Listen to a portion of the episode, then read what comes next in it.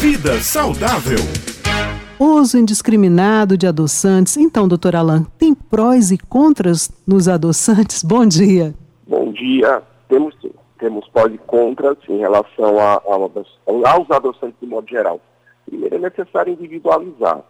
Ah, em relação ao, ao que foi publicado pela OMS, é, esse estudo, na verdade, ele engloba todos os adoçantes, porém, não engloba adoçantes como xilitol e eritritol, que são adoçantes também bastante usados, inclusive, na culinária fitness.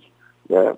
É, por que que, na verdade, a OMS ela publicou essa nota né, não recomendando o uso de adoçantes? Primeiro é preciso enfatizar que essa nota ela engloba todos os indivíduos, exceto diabéticos. Para os diabéticos, ainda é o adoçante uma escolha melhor do que o açúcar. E para as outras pessoas, não é que a OMS está dizendo que a gente deva consumir açúcar. Pelo contrário, a ideia é que a gente não consuma absolutamente nada. É que a gente evite adoçar os alimentos, que a gente tente usar os alimentos com o sabor natural deles. Ah, mas eu não consigo, isso é muito difícil.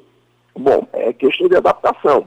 Você pegar uma criança que foi criada desde o início é, acostumada a, a, comer os alimentos com sabor in natura, sem adoçar, e tem algo muito doce para essa criança, essa criança enjoa, é capaz até dela nausear, dela vomitar.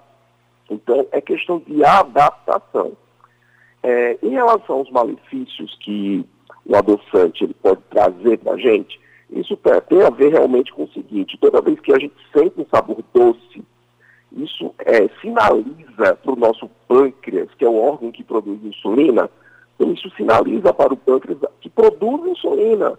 Então o sabor doce, muito adocicado, gera na gente um pico de insulina, e esse pico de insulina gera estoque de gordura, faz com que nós estoquemos gordura no corpo.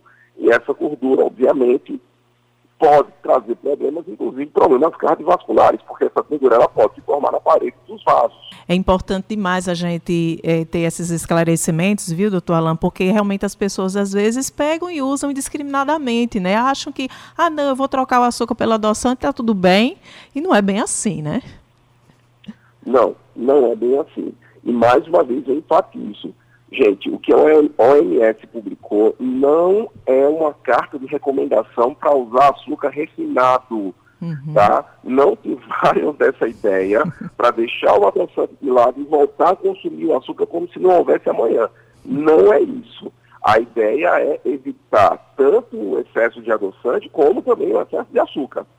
Pois é, para não cair no outro extremo, né? É. Sair comendo tudo que é açúcar por aí. E existe, inclusive, alguns tipos de açúcar até mais saudáveis também?